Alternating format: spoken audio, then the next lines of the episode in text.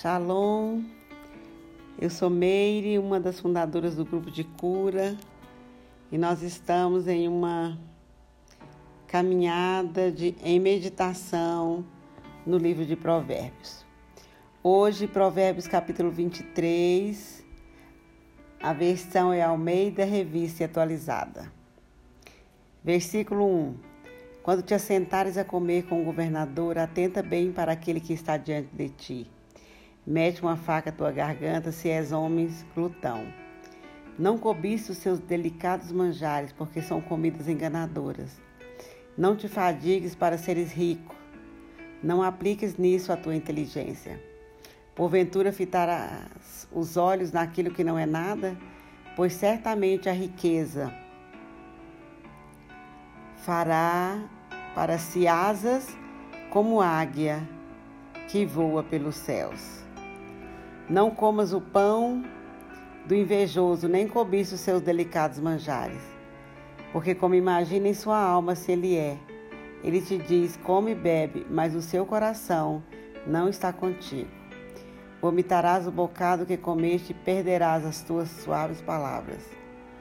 Não fales aos ouvidos do insensato, porque desprezará a sabedoria das tuas palavras.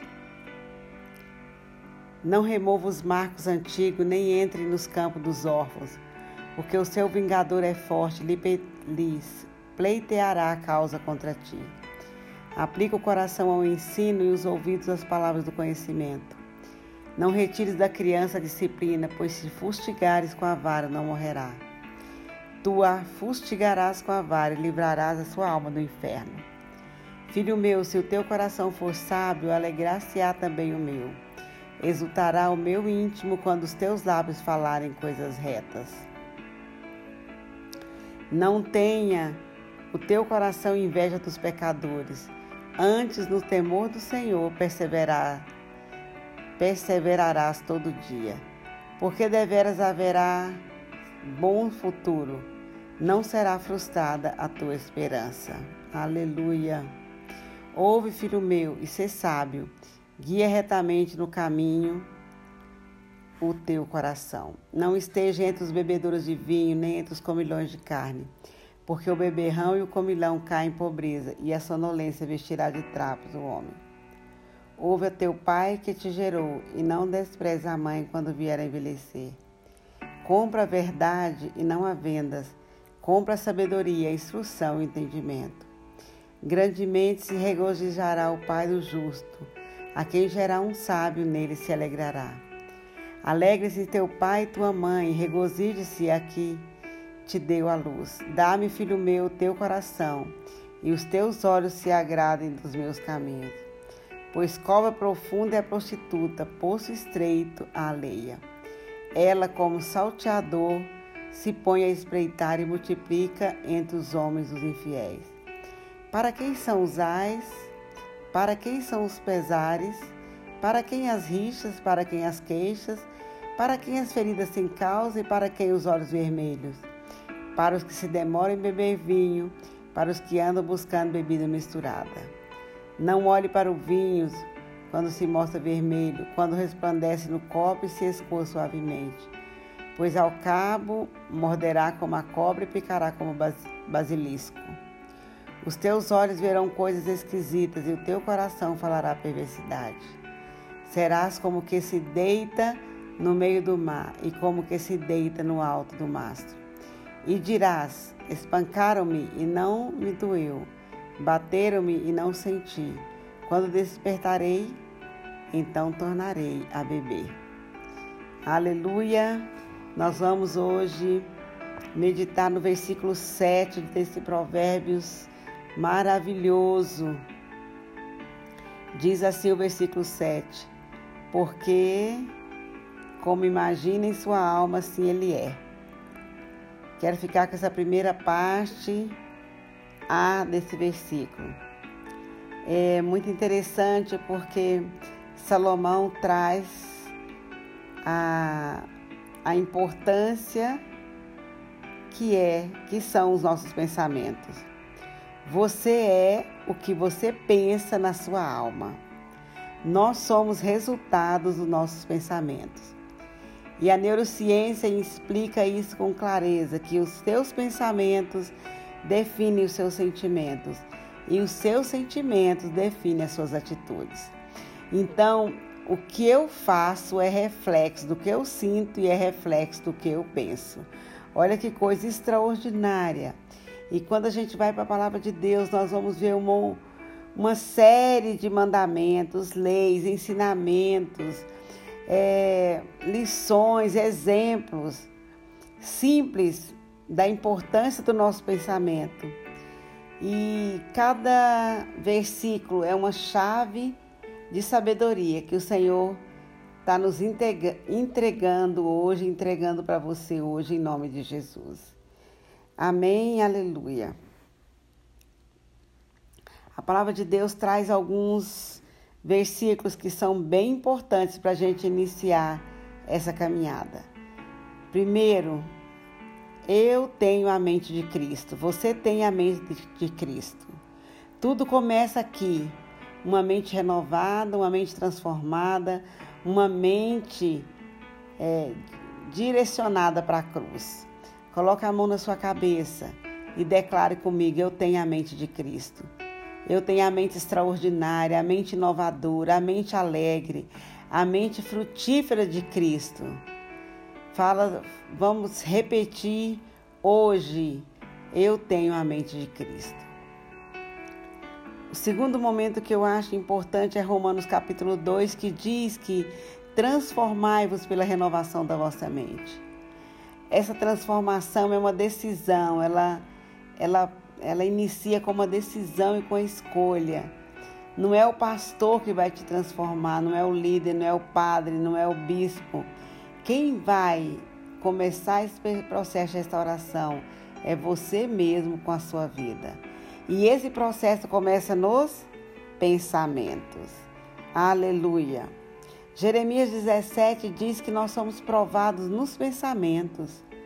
O Senhor não, não nos prova nas nossas ações, nas nossas atitudes. Ele prova os pensamentos. Ah, Jeremias diz que ele examina o coração e prova os pensamentos, para dar a cada pessoa uma devida recompensa, uma justa recompensa, de acordo com as suas ações. As nossas ações, que são as nossas atitudes, são resultado dos nossos pensamentos. E aí nós vamos para Paulo, em Filipenses, a carta de Paulo. Paulo traz para a gente uma lista tremenda, maravilhosa. Paulo fala: olha, vocês têm que pensar nas coisas que vai te levar para uma nova vida, para um novo tempo. E Paulo então traz uma listinha básica que diz que nós temos que pensar em tudo que é verdadeiro, tudo que for nobre, correto, puro, tudo que for amável, tudo que for de boa fama se alguma virtude há, se algum louvor existe nisto, pensais. Então, Paulo, Paulo traz para a gente nessa carta é, diretrizes, né? Para onde levar o nosso pensamento. Olha, é uma, é uma coisa assim bem interessante, porque a gente não tem muito controle. Quando a gente percebe que está pensando aquela coisa ruim, quando você menos percebe, você está imaginando aquelas coisas tristes que passou pela sua vida. E eu te convido hoje a caminhar, a mudar, a caminhar, a pensar no que a palavra de Deus é, indica para a gente pensar. Tudo que for verdadeiro, tudo que é nobre, tudo que é correto, tudo que é puro, amável e de boa fama. E a pergunta para você é: como estão os seus pensamentos? O que você tem pensado? Você tem pensado na nobreza, na verdade? Você tem pensado em, no correto? Seus pensamentos são puros? Você tem sido amável nos pensamentos? O que você tem pensado? Nós sabemos quão prazeroso é estar perto daquela pessoa positiva que consegue ver esperança mesmo quando tudo está errado. Uma pessoa assim está com os pensamentos linkados na palavra do Senhor. Sabemos como é, é bom você estar tá perto de uma pessoa de bom humor, uma pessoa alegre, que mesmo quando ela cai, ela dá uma risada, se levanta, sacode a poeira e segue em frente. Pessoas alegres contagiam, pessoas cheias de paz contagiam, pessoas cheias de amor é contagiante. É muito bom estar perto, conviver com pessoas amáveis. Eu quero te convidar hoje a você fazer uma avaliação dos seus pensamentos. Tira tudo que é pensamento tóxico. A raiva, a ira, a mágoa, a impureza, a tristeza, o errado. Substitui esses pensamentos pelos pensamentos que a palavra de Deus já direciona em nome do Senhor Jesus. Lembre-se, as suas atitudes, o que você faz, os seus atos, são resultados dos seus pensamentos. É o que o sábio Salomão está nos trazendo hoje nesse Provérbios 23. Em nome de Jesus. Que o Senhor te abençoe. Que a graça do Senhor seja derramada sobre a tua vida e que sua mente seja mergulhada no sangue de Jesus. O sangue perfeito, o sangue que tira o pecado do mundo, aquele sangue que nos limpou e nos lavou. Que a sua mente hoje passe por, um, passe por uma renovação, por uma transformação e que você viva os sonhos de Deus e que você viva a plenitude do reino e que essa chave de, de sabedoria te ajude a reinar na vida. Aleluia. Glória a Deus.